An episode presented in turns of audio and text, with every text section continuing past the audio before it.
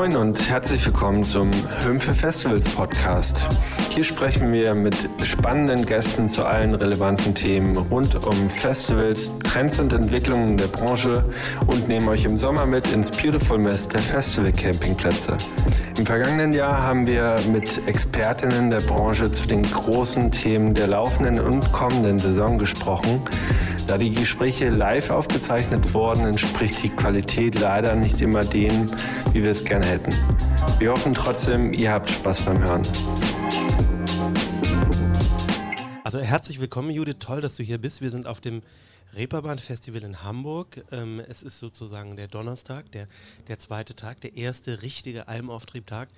Wir sitzen im, im Home Ask Me Anything Container auf äh, zwei gemütlichen Sofas. Ähm, und ich freue mich sehr, dass ich heute mit dir sprechen kann, Judith. Unser Thema, ich sage zwei Sätze dazu. Also, wie geht eigentlich Mehrzweckhalle nachhaltig? Und da bist du für mich natürlich die, die beste Frau, um das zu besprechen, weil du bist bei der Velomax in Berlin, also streng genommen bei zwei Hallen, bei der Max-Schmeling-Halle und dem Velodrom, für sogar manche Berliner mal erklärungsbedürftig, unter anderem zuständig für diese große Herausforderung Nachhaltigkeit, die ja schon, wenn man einfach mal ein Festival für drei Tage macht, äh, nicht klein ist und ihr habt ja 365 Tage plus minus Hallenbetrieb. Insofern, äh, das ist so heute so ein bisschen das Thema, aber vielleicht sagst du noch zwei, drei Sachen detaillierter zu dir, bevor ich zu den Fragen komme. Genau, also ähm, ich bin Judith Engelhardt von, vom Velodrom und der Max-Schmeling-Halle und auch äh, dem UFO Berlin sozusagen, wobei wir ähm, heute hauptsächlich über die Max-Schmeling-Halle sprechen weil die durch ihre architektonischen und baulichen Gegebenheiten quasi die Halle ist, wo wir schon seit, also schon bevor ich überhaupt bei der Firma angefangen habe zu arbeiten, also schon seit 2011 wird da sehr auf die Nachhaltigkeit geachtet und werden verschiedenste Maßnahmen ergriffen, wo wir dann auch später drauf kommen werden. Beschreib mal die Hallen, weil nun gibt es wahrscheinlich ganz viele Berliner Hörer, aber ganz viele eben ja, auch nicht. Das stimmt. Was sind denn das für Hallen? Also das sind zwei ähm, also es sind zwei der größten Veranstaltungshallen Berlins. Die haben beide äh, eine Kapazität von ca. 12.000 Gästen, wenn man alle Plätze nutzen kann. Und ähm, die wurden ursprünglich äh, für die Olympiabewerbung äh, 1997 wurden die fertiggestellt und äh, vorher halt erbaut. Dann ist Olympia nicht nach Berlin gegangen, aber die beiden die Hallen, Hallen sind, sind, zum Glück äh, geblieben. Die Max-Schmeling-Halle war ursprünglich als Boxhalle konzipiert, daher auch der Name. Und ähm, das Velodrom ist eine Radsporthalle wie der Name auch sagt. Und ähm, genau, also und ich arbeite quasi bei der Firma, also die Hallen gehören der Stadt Berlin, dem Land Berlin. Und ähm, wir sind quasi eine private Firma, die Velomax und wir betreuen, also die Velomax Berlin Hallenbetriebs GmbH mhm. und wir betreuen diese Hallen und bespielen diese Hallen und kümmern uns um die komplette Gebäudewartung, um äh, ja, um alles, alles drumherum halt auch. Und, ähm, aber natürlich sind die baulichen Gegebenheiten und die äh, Gebäudegegebenheiten uns halt so übergeben worden, wie sie nun mal sind. Und die sind aber tatsächlich bei beiden Gebäuden ziemlich gut, weil beide Hallen sich sehr schön in die Stadt einschmiegen. Beide Hallen haben grüne Dächer. Ähm, auf der Max-Schmeling-Halle sind riesige Solarpanels, die irgendwie nicht nur für uns Strom, sondern für, also wo Strom in das Stadtsystem eingespeist wird. Ähm, und die sind einfach schlau von den Architekten konzipiert worden, beide Hallen, ja. sodass man da sehr gut nachhaltig wirtschaften kann eigentlich. Das heißt also so von der, von der Grundbauinfrastruktur, also das, was ihr vorgefunden habt, ist es eigentlich schon vernünftig gemacht. Genau. Und jetzt würde man das wahrscheinlich auch alles toll betreiben können, wenn denn nicht die leidigen Mieter wären. Oder genau. wie nennt ihr die eigentlich, also die bei euch Veranstaltungen machen? Das sind eigentlich ähm, ja, einfach die Veranstalter. Veranstalter unsere, ja. unsere Kunden sind genau, also ähm, zum einen über den Senat natürlich verschiedenste Sportveranstalter. Dann haben wir in beiden Hallen auch Ankermieter. In der Max-Schmeling-Halle ist Bundesliga Volleyball und Bundesliga Handball mit den Füchsen und den Volleys. Und im Velodrom ist natürlich der Berliner Radsportverband. Und die machen da auch 90 Tage im Jahr, sind fest sozusagen über diese Stimmt, Bucht, diese wo die äh, Fahrrad fahren fest. Ach stimmt, das ist natürlich diese Bahn, die die ganze Zeit da ist. genau, ja, die Bahn wird ja auch die ganze Zeit genutzt.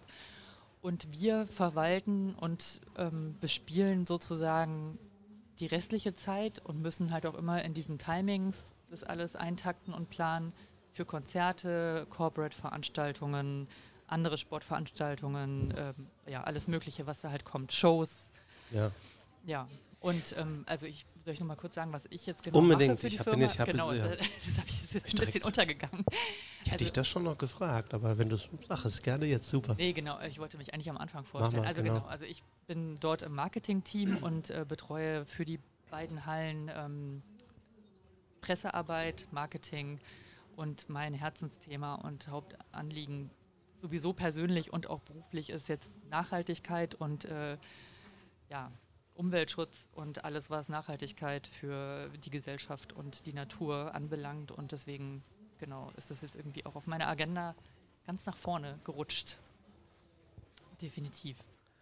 Okay, dann, also spannend ist, ich, ich muss mal nachfragen, ne, weil du, also das, äh, dass es ein Herzensthema ist, heißt aber auch, du hast dich da massiv selber drum gekümmert, dass das jetzt kommt oder kam jemand zu dir und sagte, Mensch, das ist doch ein Herzensthema, kannst du auch bei uns machen? Also es ist so, dass meine ähm, Chefin eigentlich dieses Thema vorher betreut hat und ähm, ich aber mit ihr da schon immer, also eigentlich von Anfang an, ich arbeite jetzt seit dreieinhalb Jahren bei der Firma, ähm, dieses Thema mitbetreut habe sozusagen und auch immer mit in diesen Meetings drin war und auch immer da präsent war als Teil meiner Aufgaben. Und ähm, jetzt, wo sie Geschäftsführerin ist, ist es quasi komplett zu mir rübergewandert. So kann Mhm. man es eigentlich sagen. Und ähm, ja, aber ich, ja, wie schon gesagt, ist es sowieso eine Herzangelegenheit für mich und auch persönlich für mich äh, wichtig. Und ähm, da das ja wahrscheinlich auch der Hauptantrieb ist, um das Thema am Leben zu erhalten, dass man selber ein Interesse daran hat, weil das natürlich nicht das Kerngeschäft betrifft und natürlich jeden Tag andere Aufgaben auf mich einrasseln, ist es natürlich wichtig, dass es einem selber auch wichtig ist, so dass man ähm, da immer dran bleibt sozusagen.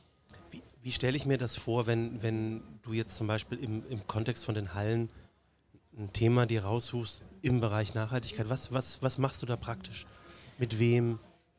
Also in den letzten dreieinhalb Jahren ist es, also aus meinem Charakter heraus ist es so, dass ich ein natürlicher Netzwerker bin und eigentlich habe ich hauptsächlich in den letzten dreieinhalb Jahren die Sachen, die ich angeschoben habe, sind alles Kooperationen. Also zum einen haben wir ähm, seit zwei Jahren eine Kooperation mit Nextbike. Die haben eine Station auf unserem Gelände direkt vor der Halle, um halt, ähm, also natürlich sind die größten Themen für Veranstaltungen Müllreduktion, Anreisegrün, Abreisegrün und ähm, ja, also das sind eigentlich die wichtigsten Sachen und natürlich äh, generell, dass man die Hallen, Energie?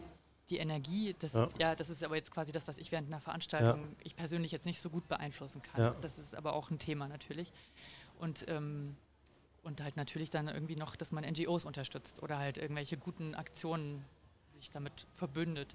Und das sind die Sachen, die ich gemacht habe. Also ich habe in den letzten dreieinhalb Jahren zum einen die Kooperation mit Nextbike angekurbelt, dann habe ich eine Kooperation mit VivaCon Aqua angekurbelt und ich glaube, die habe ich sogar auch über dich kennengelernt, Jakob. Denn Ich, ich, ich winke gerade jemand, der vorbeigeht. Jetzt setzt er sich hin. Denn äh, ich war bei dir und ähm, das, ich weiß gar nicht mehr, was das für ein Event war. Da war auch Frugina auf jeden Fall. Ah, ja, da ja. war jemand von VivaCon Aqua aus Hamburg. Und da, also über diese Connection habe ich im Endeffekt eine Verbindung zu VivaCon Aqua aufgebaut, die natürlich sowieso ab und an bei uns waren, weil manche Bands ja fest mit denen zusammenarbeiten über die ganze Tour.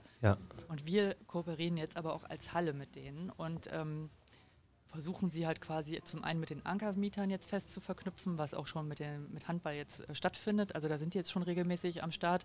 Und bei Konzerten, wo quasi die ähm, freiwilligen Helfer von VivaCon Aqua sagen, da würden sie gerne arbeiten, frage ich dann auch die Veranstalter für VivaCon Aqua an und dann laden wir die halt auch zu den Konzerten ein und machen möglich, dass die bei uns äh, für ihre Projekte sammeln können. Okay, das heißt also, ein Teil der, der Arbeit, die du machst, ist, ist praktisch Kooperationsmanagement. Genau. Also mit Partnern zusammen Aktionen entwickeln, durchführen, umsetzen. Genau. Mm, Wer sind so deine Ansprechpartner? Also nehmen wir mal so ein, so ein Thema wie Müll oder Energie. Habt ihr dann so ein Facility Management, dem du Genau. sagen kannst, jetzt mach das doch mal endlich grün oder, oder musst du die dann also, zum Jagen tragen so ein bisschen? Nee, bei uns ist es ja wirklich so, das sind ja nicht nur Gebäude, das sind ja quasi wirkliche Gebäudeanlagen mit riesigen Technikanlagen und richtigen Energiemanagementsystemen, beide Hallen. Und das ist natürlich immer sehr komplex und auch mit sehr hohen Kosten verbunden, da Sachen zu erneuern. Aber da ist es tatsächlich so, dass wir richtige Teams haben. Also einmal äh, haben wir ein Technikteam, dann haben wir ähm, auch ein Facility-Team. Und mit denen zusammen muss ich dann halt die Sachen umsetzen. Und das sind manchmal auch wirklich ganz kleine Sachen. Zum Beispiel äh, mähen wir auf der Max-Schmeling-Halle zweimal im Jahr die Wiese ab. Und diesen Sommer haben wir jetzt das erste Mal äh, die Idee gehabt, okay, wir holen jetzt das einen Schäfer. Das könnte jemand anders machen. Genau, wir holen einen Schäfer und der äh, setzt eine Schafherde aufs Dach. Ja. Und ähm, dann haben wir das gemacht und das ist, also ich glaube, das war jetzt tatsächlich die, also es ist natürlich eine kleine, auch eine nachhaltige Aktion, weil es natürlich auch gut ist für die Umwelt und auch für die Insekten und für, für die Natur und äh, sowieso für den Kiez ja auch schön, dass mal die Stadtkinder ein Tier sehen und äh, was kein Hund ist. Und das hatte aber tatsächlich so eine Strahlkraft ein wie alles andere vorher nicht. Also jedes. Ich habe das gesehen, es war wirklich in ganz vielen Presseberichten, ja. sah man die Schafe auf dem genau. Dach und es war so ein, so, ein, so ein komisches, komisches Berlin nicht passendes Bild und deswegen wahrscheinlich so gut, ne? Schafe in der Stadt. Ja, und das hat mich aber total gefreut, dass es so ein äh, Presseecho erreicht hat. Es waren wirklich vier Radiosender bei uns und drei äh, große Tageszeitungen haben darüber berichtet. Und ähm, das war aber irgendwie total schön, dass halt dadurch ähm, einfach dann auch in der Presse stattgefunden hat, dass wir halt nachhaltige ja. Themen behandeln und dass uns das wichtig ist. So. Ich frage nochmal nach, weil du bist du so ein bisschen ausgewichen. Äh, jetzt, jetzt willst du was Nachhaltiges machen, du gehst zu deinem Facility Management Team und dann sagen ah. die, yeah, Judith, endlich, hurra. Nee, genau. Also für die ist es natürlich genauso wie für mich. Die haben jeden Tag ihre Standardthemen, die auf sie einprasseln. Aber zum Beispiel jetzt in diesem Fall, nehmen wir das mal als konkretes Beispiel, mit diesen Schafen war die Idee da und das ging dann ruckzuck. Also da wurden einfach Angebote eingeholt, dann wurde der Preis verglichen. Das war quasi eins zu eins die gleichen Kosten, wie wenn du das mähen lassen würdest von der Firma. Und dann haben wir das einfach direkt gemacht. Also es wird, klar, manchmal sind natürlich dann Extrakosten erstmal da oder ähm, also man muss natürlich abwägen, ob man dann erstmal diese Zeit und die Extrakosten investiert, um nachhaltiger zu werden. Aber ganz oft ist es ja auch nur so, dass es die gleichen Kosten sind oder dass man sogar Kosten spart. Weil zum Beispiel haben wir auch, äh, auch schon seit einem Jahr oder so Strohhalme abgeschafft in der Gastronomie und wir haben auch äh, statt Plastik Holzpieker. Das sind mhm. ja ganz einfache kleine Maßnahmen, aber die natürlich. Holzpieker für Pommes und. Genau. Weil du hast eben die Handbewegung gemacht, ich wusste es sofort. Genau, Jemand, der das hört, für Pommes, ja genau. Jemand, der also sie hat eben, sie hat diese, diese wunderbare, stellt euch vor, Daumen, Zeigefinger greifen, einen in diesem Fall Holzpieker und, und äh, äh, spießen einen Pommes damit auf. Und das jetzt in Holz. Okay, jetzt haben wir es. Genau, und dann ähm, haben wir zum Beispiel auch in der Gastronomie ähm, von vornherein noch nie diese kleinen äh, Päckchen gehabt für äh, Ketchup, Senf und Mayo, sondern haben das halt in ja. so großen Spendern. Also halt einfach so ganz einfache Dinge, mit denen man Müll vermeidet. Aber nochmal, also jetzt, jetzt ja. erzählst du, was geklappt hat, das ist auch richtig genau. und wichtig. Und, aber ich möchte nochmal diesen, diesen Schritt, Schritt. davor. Ne, also jetzt habe ich gefragt, die, die Facility Manager sagen, yeah, Judith kommt und der Caterer sagt, yeah, Genau. Oder machen die, ist es schon bei denen so drin, dass sie das selber wollen? Nee, das ist nicht so. Also es ist so, dass es quasi eine Idee gibt, dass ich dann zu der Person gehe, die dafür sozusagen mein Ansprechpartner ist oder vielleicht selber auch schon äh, die Kosten prüfen kann oder die Schritte, die dafür erforderlich sind, um dieses Projekt umzusetzen. Und dann, ähm, je nachdem, wenn das natürlich mit höheren Kosten verbunden ist, dann wird es länger geprüft oder findet dann vielleicht auch nicht statt.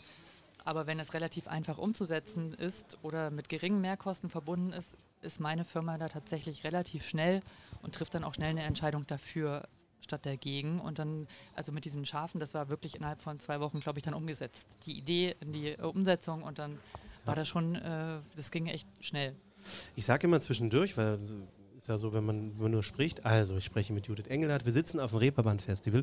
Die Frage, die wir heute versuchen zu beschreiben und von dir zu lernen, ist, wie geht Mehrzweckhalle nachhaltig? Warum war Mehrzweckhalle für uns spannend? Weil, mh, haben wir am Anfang ja das mal so kurz gestriffen. Es gibt einen Teil, da habt ihr eine Verantwortung und auch einen Einfluss und auch eine Entscheidungsgewalt in, in dem Sinne, dass ihr sagen könnt, ja, jetzt nehmen wir halt statt Mähmaschinen Schafe. Das könnt ihr entscheiden. Und es gibt aber auch Bereiche, wo natürlich Dritte, entweder Dienstleister oder äh, äh, Veranstalter, die, die, die eigentlich ja. aber euch eine Leistung mieten, sagen, ich nehme jetzt mal die Halle für drei Tage. Wie arbeitest du mit denen zusammen? Weil denen hast du ja erstmal gar nichts zu sagen. Ne? Bist du halt die Judith nee. und kannst kommen oder auch nicht, ne? Genau, also für die Veranstalter ist es so, also zum Beispiel, wenn Viva Con Aqua sagt, sie würden jetzt gerne bei dem Konzert XY Pfandbecher sammeln, dann gehe ich auf die Veranstalter zu. Also ich habe natürlich sowieso regelmäßig mit allen Kontakt, dadurch, dass ich auch die sozialen Medien bei uns betreue und Announcements und so weiter mitmache. Und dann ähm, muss ich halt natürlich immer beim Veranstalter nachfragen, weil grundsätzlich ist es deren Halle, wie du schon richtig sagst, und die können während der Veranstaltung in der Halle machen, was sie wollen und auch so, Nachhaltigkeit, äh, so nachhaltig sein, wie sie wollen. Oder eben auch nicht. Oder eben auch nicht. Das Einzige, was wir machen können, sind quasi ähm, das Ganze drumherum mhm. bespielen und unsere eigenen Büroräume natürlich auch. Also äh, ja, und natürlich dann auch irgendwie gucken, dass der Müll getrennt wird und äh, dass das alles ordentlich stattfindet. Das ist das, was wir machen können. Und so, so Veranstalter, die ja nun es machen können oder eben auch nicht, hast du das Gefühl, dass die das A wahrnehmen und wenn sie es wahrnehmen, auch nachfragen, sagen, ja super, bei euch gibt es ja bestimmte andere Arten umzugehen mit Müll, andere Arten umzugehen mit, weiß ich nicht, äh, Holzspickern. Bei euch kommen wir besonders gerne oder sagen die, du, pff, na, mach mal, mir eigentlich egal. Also bisher ist es eher so, denke ich, dass es nur positiv zur Kenntnis genommen wird, aber es ist jetzt nicht so, dass ich positives Feedback darauf bekomme. Wobei so Kooperationen mit guten Firmen, äh, also zum Beispiel diese Fahrradkooperation oder halt auch Kooperationen mit NGOs oder Aktionen, die lang, langfristiger sind, die denke ich haben schon eine positive Strahlkraft. Aber ich werde da jetzt bisher noch nicht drauf angesprochen. Ich muss einmal mein Telefon weitergeben. Kannst du einmal rangehen und ja. ihm das kann ja alles rausgeschnitten werden. Also, ne, wir, muss gar Krass. nichts rausgeschnitten, was nämlich passiert. Also wir sitzen natürlich wirklich auf dem Reeperbahn-Festival. Gerade ruft mich ein anderer Sprecher an, der gleich einen Vortrag macht. Und sinnvollerweise äh, ist mein Freund Saudi gerade rangegangen und jetzt geht es auch schon weiter. Ähm, ich, ich komme nur mal auf die Sache, weil äh, ich mhm. glaube, dass, also für mich ist es ein wichtiger Punkt und auch so ein bisschen ja. so ein Elefant im Raum, weil wir sitzen ganz oft. Ich kenne Judith lange, ich kenne deine Chefin Sibyl, ich kenne deinen Kollegen Patrick und ich weiß, dass dieses Thema für euch ein relevantes ist und auch ein, ein wirklich auch gefühltes im Sinne von, also das, was geht, wurde in der Halle gemacht und wird gemacht. Ja. Und im gleichen Moment sprechen wir seit Jahren, ah, wäre es nicht so viel schöner und so viel einfacher, wenn es auch viel, viel mehr Nachfrage danach geben würde. Auf jeden Fall. Und für mich ist dann oft so seltsam, es gibt ja wirklich große Unternehmen, die bei euch das äh, buchen für eine Firmenveranstaltung, für einen Kongress, ich weiß nicht was, die ja alle Nachhaltigkeitsstrategien haben und sich eigentlich äh, die Finger nachlecken sollten nach so einer Halle, wie ihr sie anbietet, weil ihr könnt ja einfach ganz viel Nachhaltigkeitsmaßnahmen schon mit anbieten als Vermietpaket. Ähm, dass dann immer noch so irgendwie so, ja, das, das nehmen die halt so mit. Also da, als, als würde da so ein bisschen äh, das, was sie sagen und was sie tun, eine Distanz dazu sein. Ne? Ich finde es komisch, ne? Also 2019, alle reden über Fridays for Future und man sagt so, ja, habe ich alles mitbekommen, aber so richtig wie es jetzt auch nicht. Ja, da hast du komplett recht. Also im Endeffekt ähm, denke ich, dass erst jetzt richtig das Bewusstsein dafür geschärft wird durch Fridays for Future und dadurch, dass das Thema jetzt wirklich auch politisch und gesellschaftlich einfach nach vorne rutscht. Und ähm, ich habe natürlich die Hoffnung, dass es dann dadurch auch äh, positiv auf uns zurückfällt, dass wir das einfach schon seit acht Jahren betreuen, das Thema. Und äh, die Max-Schmeling-Halle ja. auch damals als allererste Halle Deutschlands äh, Green Globe zertifiziert wurde. Und ähm, das ist ja momentan einfach so nice to have, wie du richtig sagst, was äh, zur Kenntnis genommen wird. Aber es ist wirklich nicht so, dass ich da aktiv drauf angesprochen werde oder dafür irgendwelche Props, ja. wir dafür irgendwelche Props bekommen. also weil das Ne, also muss man auch sagen, Donnerstag, äh, der 19. September, morgen, äh, Freitag, der große Klimastreik, nicht nur in Hamburg, nicht nur Hamburg, Berlin, Deutschland, sondern in der ganzen Welt gehen Menschen auf die Straße. Unter anderem große Unternehmen haben gesagt, wir committen uns auch zu dem Thema. Ja. Äh, und dennoch hängt das da irgendwie. Ich finde also vielleicht kommen wir da nachher nochmal zu. Ähm, reden wir nochmal so ein, ein bisschen über ich sag mal ein gutes Beispiel. Hast du schon mal gesagt, oh, da hast du mal mit einem Vermiet, also mit einem eurer Mieterunternehmen was, wo ein Gefühl gehabt, du, da, da kommt was zusammen, die wollten was, ihr konntet liefern. Eine schöne Geschichte, weil danach kommen wir nämlich zu den Fragen. Wir haben nämlich hier Fragen bekommen, die würde ich auch noch beantworten wollen. Puh, also ähm, die wirklich konkreten Anfragen an Mieter, die ich bis jetzt stellen musste, waren wirklich eigentlich immer nur diese Viva Con Aqua Anfragen. Weil ja. die anderen Sachen, die ich betreut habe, haben wirklich die Gebäude betroffen. Ja. Also ähm, beziehungsweise klar, was sich leider auch nie durchgesetzt hat, was eine ganz globale Maßnahme wäre, wäre, wenn endlich das äh, ÖPNV-Ticket im Event-Ticket integriert würde. Aber jetzt fragt, ihr seid doch, ihr seid, ihr seid doch ein stadteigener Betrieb. Nee. Nee? Nein, wir sind Hast eine Privatfirma. Ihr, aber die, die, Halle. Die Halle, die Hallen gehören ja dem Land Berlin, ja. Und kann nicht das Land Berlin sagen, jetzt haben wir hier unsere BVG. Mach das mal. Ich glaube, theoretisch könnte das eine politische Maßnahme werden, aber die Veranstalter, also es war ja eine Zeit lang auch fast Usus, dass äh, in den Schon, ne? Konzerttickets öfter die äh, Tickets mit drin waren. Das, dieser Euro mehr wird aber jetzt ganz oft nicht mehr ausgegeben und äh, das Jetzt muss man, muss man fair, fairerweise sagen, was also für also sowohl für Berliner und für Leute außer Berlin nicht dringend äh, bekannt ist. Man kommt zu euch ja praktisch kaum mit dem Auto. Ne? Also so richtig parken geht da eh nicht. Man muss eh irgendwie gucken, entweder Fahrrad oder öffentliche. Genau, das ist tatsächlich etwas, was eigentlich total gut ist, wie ich finde, weil die Hallen beide, Außer man kommt als- jetzt irgendwie von, ja, ja, aber selbst dann kannst du dein Auto irgendwo in einem Parkhaus abparken und aber dann wäre das Ticket so gut. Ne? Ja, genau. Auf jeden Fall ist es so, dass beide Hallen ohne Besucherparkplätze konzipiert sind. Und äh, beziehungsweise beim Velodrom gab es schon ein paar Besucherparkplätze, die mittlerweile aber weggebaut werden durch äh, Gebäude, die einfach äh, in der näheren Umgebung gebaut werden. Und das ist tatsächlich ein großes Problem, wenn wir internationale Stars haben, wo Leute aus ganz Brandenburg oder auch aus Ja. ganz Deutschland anreisen. Dann ist es ein richtiger Hassel um die Halle. Das ist wirklich unfassbar. Also die ganzen Anwohner hassen uns, glaube ich, an solchen Tagen, weil die dann komplett Ja, zugepackt werden. Und ähm, deswegen propagiere ich auch auf allen Kanälen, also wo es nur geht, Ja. propagieren wir Anreise mit dem mit der Bahn oder mit dem Fahrrad. Weil man Ja, weil dann- super dann- angebunden. Ja, weil dann ist es extrem komfortabel. Also Ja. mit dem Fahrrad sowieso. Ihr, ihr Ja, habt es ja, ist auch viel wahrscheinlich, schöner. nee, ihr habt wahrscheinlich mehr Fahrradparkplätze als der Berliner Hauptbahnhof. Was nicht schwierig ist, aber. Ja, nee, zumindest haben wir sehr viel Platz, genau. Wir Ja. haben groß, großen Vorplatz und ähm, wir haben auf jeden Fall Platz und Mhm. kommunizieren das auch. Ja, also ich, ich, ich sage das so, ne, weil natürlich die Hoffnung ist, also wir, also wir, wir beide sitzen uns gegenüber, sitzen hier ein paar Leute, die hören uns zu. Ich würde mal so auf die 100 schätzen. Wink jetzt mal rein so. Aber es hören natürlich wahrscheinlich mehrere hunderttausend, äh, hören dann diesen Podcast. Ja, Und vielleicht eben auch die. Frau, die die BVG leitet. Und bestimmt. die könnte jetzt ja sagen, Mensch, ach, ist mir bis jetzt gar nicht so klar gewesen, wie, wie toll das wäre, wenn die beiden Hallen das mit anbieten könnten zum Okayen-Preis. Fände ich in der Tat Und alle anderen Hallen auch. eigentlich eh, ne? Also weil ich habe immer, Standard für alle Veranstaltungen. ich habe immer so das Gefühl, so ein, also so eine, so eine, so eine, so ein öffentlicher Personennahverkehr hat ja eine, hat ja eine Auslastung, ne? Also die Grenzkosten sind praktisch drin. Wenn jetzt mehr fahren und mehr Tickets rausgehen, haben die nicht mehr Kosten. Ne? Also es ist ja nicht, die müssen dann nicht, Grunde oh, nicht. jetzt ist ein Konzert in der Halle, da müssen wir doch mehr Schaffner für den Abend anstellen, sondern die Bahn fahren sowieso. Na doch, das ja schon manchmal. Also zum Beispiel, wenn ein großes Festival stattfindet oder ein Fußballspiel, fahren ja schon durchaus mehr S-Bahnen. Also da setzen die ja extra Sonderzüge Ah, okay. ein. Das machen sie schon. Aber grundsätzlich äh, hast du natürlich recht. Also die Bahn fährt sowieso und für die ist es ja nur gut, wenn noch mehr Leute die öffentlichen äh, Ja. nutzen. Also, jetzt habe ich versprochen, wir, wir machen jetzt mal ein, zwei äh, zu, zu, Frage. Zuhörerfragen. Ne? Ich schaue mich mal zum Spannung. Redaktionsleitung an, die da in der Redaktionsbox hinten sitzt. Ja. Es wird, äh, es wird genickt.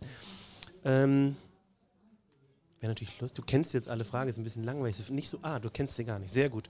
Ähm, die habe ich fast schon dich gefragt. Äh, fangen wir mit der ersten an. Judith, wie geht ihr mit Bechern und gebrandeten Bechern von Künstlerinnen um, die sie mitbringen? Ähm, da ist es natürlich so, dass ja der Wunsch der Künstler ist, dass sich die Leute die Becher möglichst mitnehmen. Und das funktioniert ja auch sehr oft. Also Ja. wenn jetzt zum Beispiel, keine Ahnung, Deichkind, die Beatsteaks, Ja. wer auch immer gebrandete Becher haben, natürlich in der Hoffnung, dass jeder sich so einen Becher dann mitnimmt und äh, der Pfand dann quasi beim Veranstalter bleibt.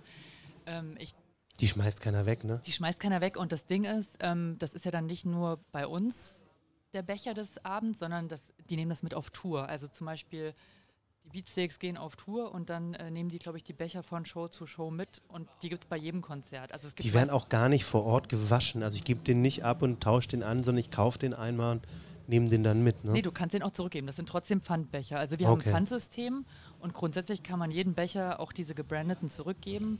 Aber soweit ich weiß, nehmen die Veranstalter diese gebrandeten Becher dann, äh, oh, jetzt habe ich gerade kurz nicht ins, nehmen diese gebrandeten Becher dann, Alles nochmal neu machen. dann mit äh, und nehmen die zum nächsten Konzert wieder mit und dann werden die halt, also die werden gereinigt und wieder benutzt sonst. Komm, wir, wir machen mal so eine kurze Schlaumichelrunde. äh, dahinter steht natürlich ein ganz, ganz klares Bewusstsein. Alle Becher, die du wiederverwertest, sind besser als jeder Becher, den du nicht wiederverwertest. Das muss man, glaube ich, so einmal vorweg sagen. ne? Naja, also Naja. da gibt es ja auch Meinungen, die auseinandergehen. Denn äh, bei dieser Menge an Bechern, das sind ja dann, weiß ich nicht, bei einem 9000er Konzert jetzt mal über den Daumen gepeilt, 30, 40, 50.000 Becher, die So an so viel saufen die bei euch. Klar, mindestens. Und äh, die werden natürlich nicht direkt in der Nacht abgeholt. Die stehen dann manchmal noch zwei, drei Tage, bevor die abgeholt werden. Ja.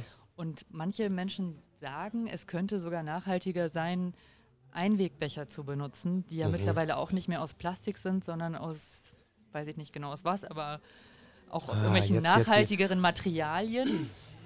Aber, also da Aber, ich, aber, wascht, aber ihr wascht die Becher doch bei euch oder werden die. Nein, Ihr habt keine Waschstraße bei euch? wir haben keine, keine der Waschstraße bei uns. Das wird abgeholt von einem Dienstleister, gereinigt und Ach dann so. werden die Becher wieder angeliefert.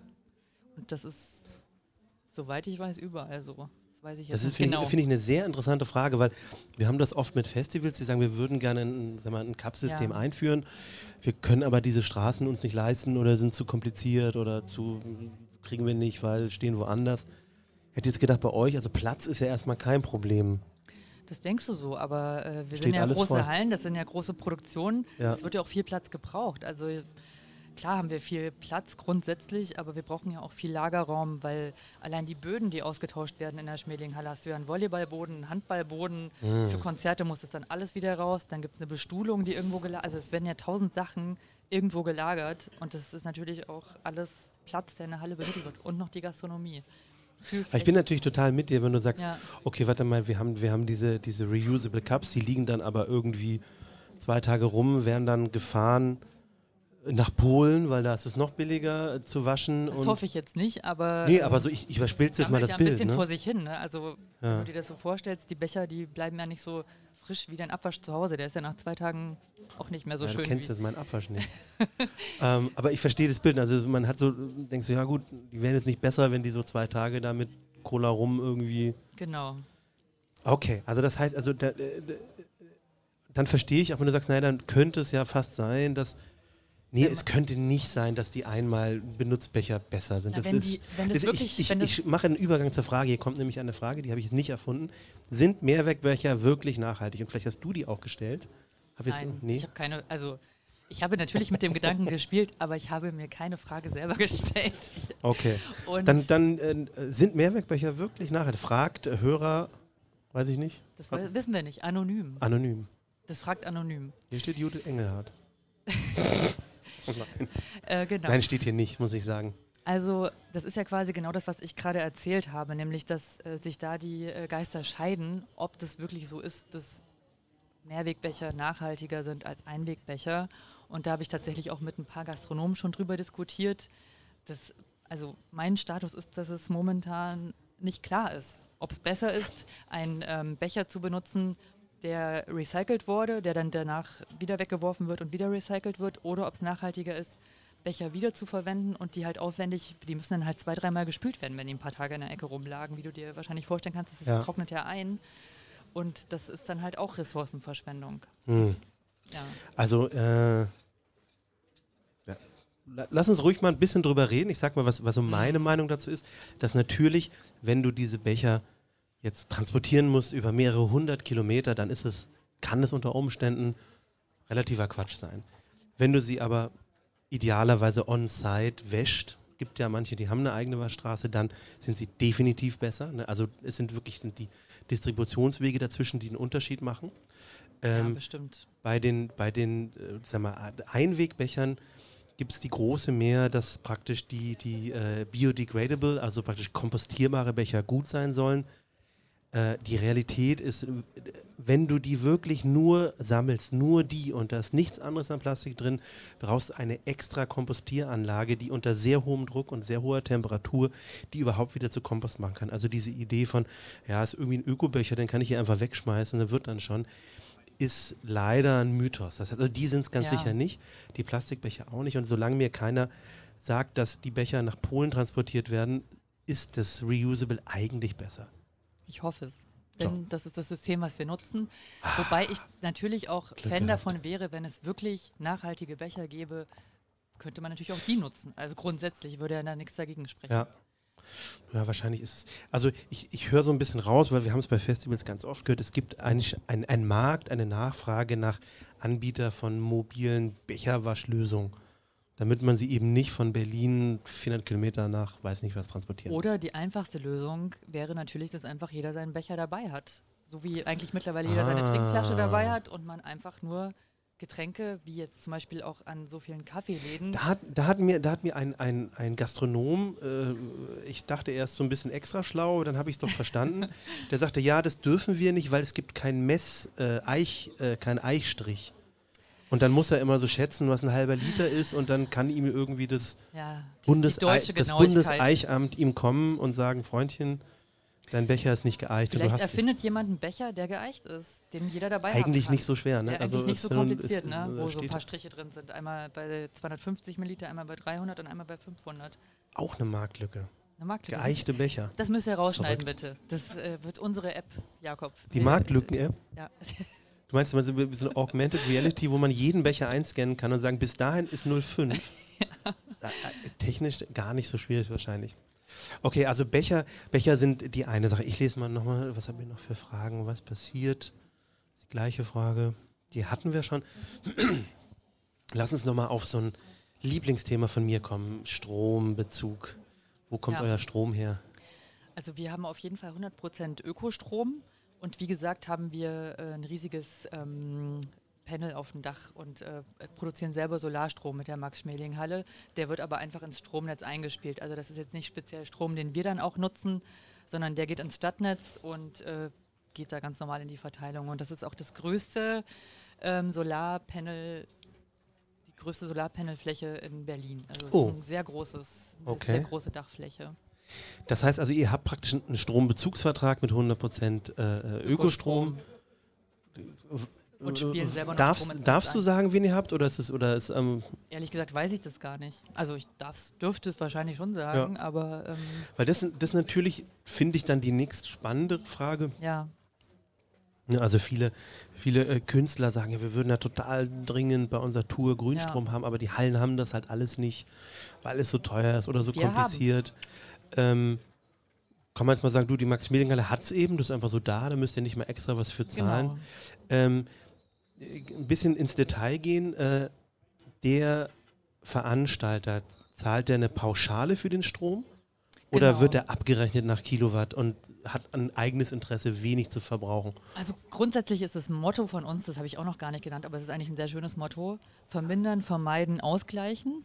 Mhm. Das ist das große Motto der Max-Schmeling-Halle und ähm, natürlich waren die ersten Schritte Energieverbräuche und Wasserverbräuche vermindern. Wir haben zum Beispiel auch so Zeitschaltuhren in fast allen Bereichen, dass das Licht automatisch wieder ausgeht, weil wir haben ja ganz viele Nebenhallen, tausend Umkleiden und so weiter. Wenn Nebenhallen, wie stellt man sich denn das vor, eine Nebenhalle? wir haben Turnhallen, wo Schulsport stattfindet. Schulsport. In der Max-Schmeling-Halle. Stimmt. Ja. Ja, ja. Und da ist von morgens um 8 bis abends um 10 sind da irgendwelche Kinder, die da rumspringen und die machen natürlich auch überall Licht an und das Licht geht halt überall automatisch wieder Kinder. aus. Genau. Und ähm, so ist es halt auch mit dem, äh, wo waren wir denn? jetzt? Beim Strom. Strom. Also genau, wir haben halt überall diese Zeitschaltuhren und ähm, Mhm. dann ist die Halle ja auch komplett verglast, sodass wir tagsüber eigentlich immer mit Tageslicht Stimmt, arbeiten ja. können. Wir können diese Glä also die ganzen Glasfassaden aber abdunkeln, aber das ist auch total schlau vom Architekten konzipiert, dass man das halt hat und Ja. dadurch auch Strom spart. Man kann das aber komplett mit Molton abdunkeln, sodass man auch am Tag äh, sozusagen im Dunkeln ein Konzert spielen könnte, wenn man möchte. Und ähm, das ist natürlich auch, das wird von uns natürlich auch praktiziert. Und wenn eine Veranstaltung zum Beispiel extrem hohe Wasser- oder Stromverbräuche hat, Ja.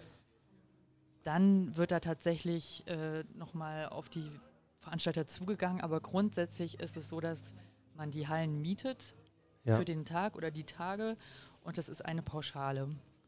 Für Stimmt, stimmt. Das, war, das war die. Eingangsfrage, mit Reinigung, genau. Mit Reinigung, mit Strom, mit Wasser, mit allem Pipapo. Und nur wenn es quasi überdurchschnittlich äh, auffällig ist. Also wenn die sozusagen. Strobo-Kings kommen und Genau. sagen, jetzt ist hier zwei Stunden Oder wenn die irgendwie 30 Tonnen Konfetti umherpusten und danach irgendwie, was weiß, also, oder Ja. irgendwie Sportler sind, die Tag und Nacht duschen müssen, dann äh, wird es quasi anders kalkuliert. Ah. Ja. Ich habe noch, eine, ich hab noch eine, eine Frage zum Abschluss, aber erstmal schaue ich mal hier in das, in das anwesende Publikum. Also ich habe jetzt praktisch die... Wir haben richtig Publikum bekommen. Wir haben richtig ja. Publikum haben bekommen. Jetzt, Es sind, jetzt sind wirklich mehrere hundert mittlerweile. ähm, also ich habe die Fragen vorher, die habe ich vorgelesen. Gibt es noch eine Frage von euch? Judith Engelhardt arbeitet bei den beiden, mindestens zwei Hallen in Berlin, der Max-Schmeling-Halle und dem Velodrom. Eine Box, eine ehemalige Box, als Boxhalle konzipierte Großhalle und eine als Radsporthalle konzipierte Großhalle mit 12.000 Sitzplätzen. Habt ihr eine Frage an Sie? Es geht um das Thema Nachhaltigkeit Grün. Wie geht das? Jetzt könnt ihr es stellen. Bisschen wie bisschen bei der Hochzeit oder sonst nie wieder. Könnt fragen, warum sehen wir so verdammt Traut gut sich aus? niemand. Traut sich keiner. Ist immer so, ne? Der, die nach vorkommt. Oder wir Frage. haben so gut äh, hier das Gespräch geführt, du hast so gut durchmoderiert. Eine Frage. Kommst, kommst du ran? So, lass ihn mal durch. Ähm, mich würde interessieren, wie lange du schon in der Max-Schmeling-Halle bist und wie fit du dich nach den Jahren, nehme ich mal an, in dem Thema Nachhaltigkeit fühlst durch das aktive Erleben in der Halle. Ähm, ich arbeite jetzt seit Anfang 2016 dort, also jetzt gute dreieinhalb Jahre. Und ähm, dadurch, dass ich von Anfang an in diese Themen involviert wa- war, fühle ich mich schon fit da drin, aber ich habe jetzt nicht alle Kennzahlen im Kopf oder so. Also ich wüsste jetzt nicht genau, weil das ja relativ große Gebäudeanlagen sind, wie diese ganzen Energiemanagementsysteme und so weiter funktionieren. Da bin ich jetzt tatsächlich nicht so firm drin. Ich kümmere mich ja eher um diese ähm, weicheren Sachen, also halt quasi bei der Veranstaltung. Was kann man noch darüber hinaus tun? Was kann man irgendwie an das Publikum weitergeben, wie die äh, grün anreisen? Was kann man für Kooperationen ankurbeln mit neuen Partnern? Und ähm, ja, also das sind die Themen, die mich hauptsächlich befassen. Aber tatsächlich haben wir auch, das habe ich auch noch gar nicht erzählt, wir haben auch ein Meeting, was äh, regelmäßig stattfindet, alle drei Monate, das ich dann auch äh, leite. Und da geht es halt auch darum, welche neuen Ideen kommen aus unserem Team heraus. Was könnten wir noch besser machen? Wo könnten wir noch mehr Müll trennen? Wo, also was auch immer. Da kann man immer wieder ähm, neue Ideen reinbringen und die werden dann auch geprüft und ähm, äh, wenn es möglich ist, auch umgesetzt. Jetzt seid ihr auch aktiv im äh, Nachhaltigkeitsrundentisch äh, in Berlin, wo wir uns oft zusammensetzen und sagen, was geht denn eigentlich und was geht vor allen Dingen auch nicht. Ja. Ähm, aber genauso muss es sein. Ich habe jetzt zwei Fragen, weil dann sind wir auch, glaube glaub ich, durch. Könntest äh, du mich auch noch mal eine Frage stellen? Du mir auch noch mal eine Frage stellen, wenn du denn wolltest. Aber erste Frage. Du bist jetzt ja eine Fachfrau in, in Sachen Hallen. Ähm, kennst du in Deutschland, Europa, der Welt eine Halle, wo du sagst, Mann, also so, so, so hätte ich es auch gerne. Die gefällt mir, das finde ich irgendwie wow. Gibt es da was?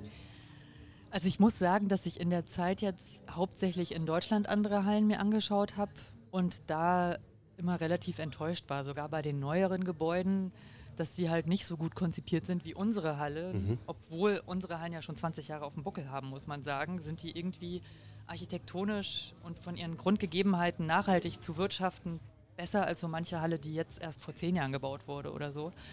Ähm, und ähm, ansonsten, ich muss sagen, so weltweit war ich eher dann in irgendwelchen äh, Footballstadien oder so. Das ist natürlich ein komplett, Ja. jetzt nicht komplett anders, aber es ist ja kein äh, geschlossenes Gebäude wie äh, unsere Arenen. Hat erstmal kein Dach, Hat- ne? Genau, und das kann man jetzt nicht so genau vergleichen. Da gucke ich mir dann eher so Sachen an, wie ist dort die Digital Signage oder was, was nutzen die dort für Ah, Technik, was natürlich für uns auch neben der Nachhaltigkeit momentan ein wichtiges Thema ist, ähm, die ganze Digitalisierung der Ja. Was die natürlich noch überhaupt nicht haben, weil die ja 20 Jahre alt sind äh, an sich. Und da sind wir auch an verschiedenen Themen und äh, Netzwerkausbau und so weiter dran. Das war jetzt die super Überleitung Ja. zu meiner letzten Frage.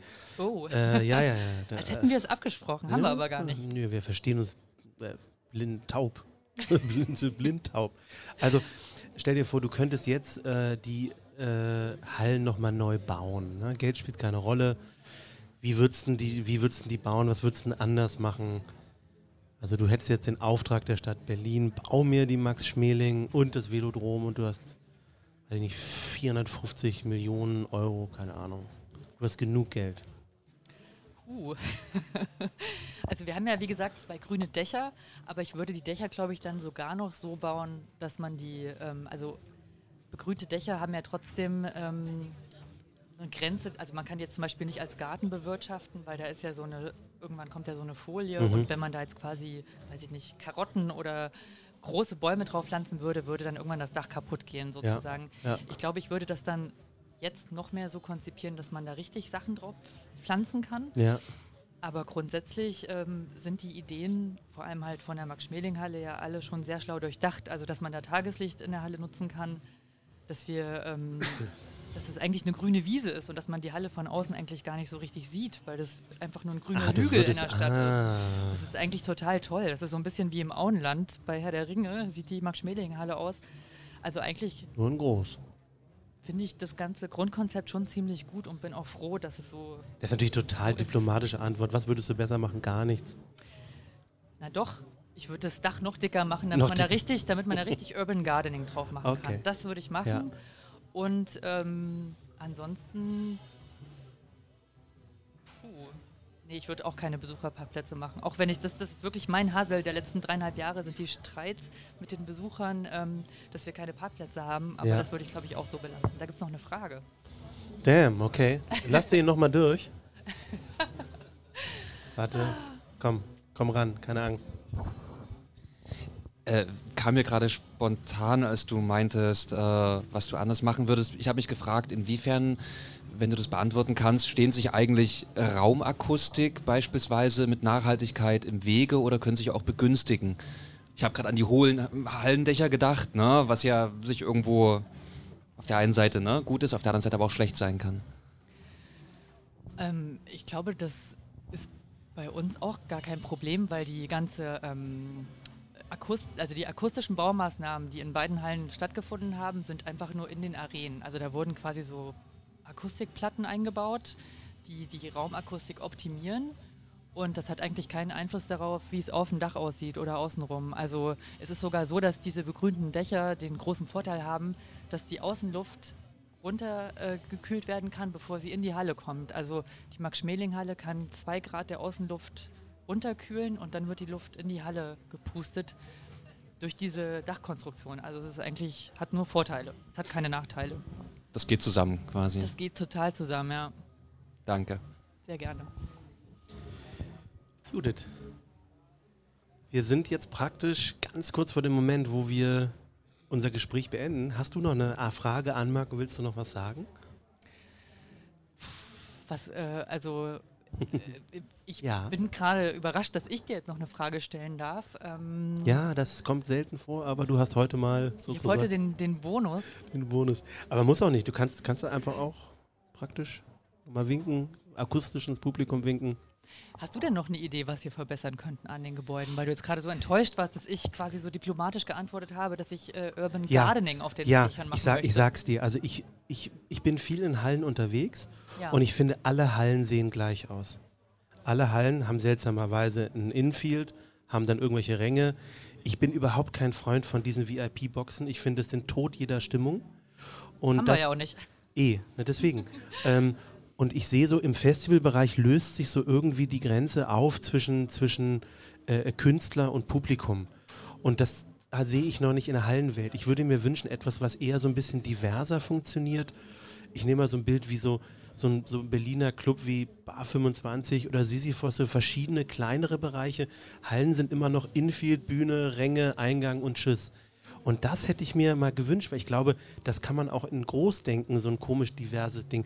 Ich finde das, was ihr mit dem UFO macht, spannend, weil es mal eine andere Idee ist, von wo steht eigentlich mal eine Bühne.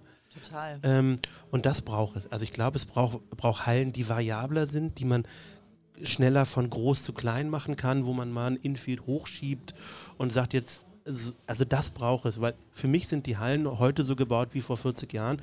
Eure Halle ist 20 Jahre alt, das sieht man, sie ist eine schöne Halle. Ich kenne aber auch keine anderen Hallen, die, die das irgendwie vernünftig hinbekommen. Das wäre für mich, da müssen wir ein paar schlaue Architekten ran sagen, wie machen wir einen geilen Raum für 5000 Leute, äh, der irgendwie anders funktioniert als einfach nur Innenränge und VIP. Ich verstehe total, was du meinst, aber das ist natürlich dieser Multifunktion geschuldet, dass man halt diese Ränge auseinanderschieben kann, dann eine Konzertsituation hat, dann kann man die Ränge wieder reinschieben und hat aber dann äh, Handball- und Volleyballfelder, die in der Mitte aufgebaut werden.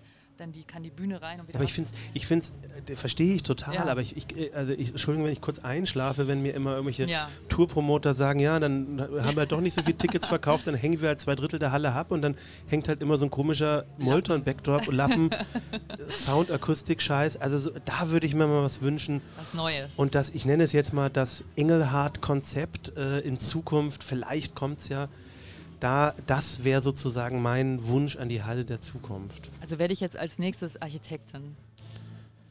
Strategin, Hallenstrategin.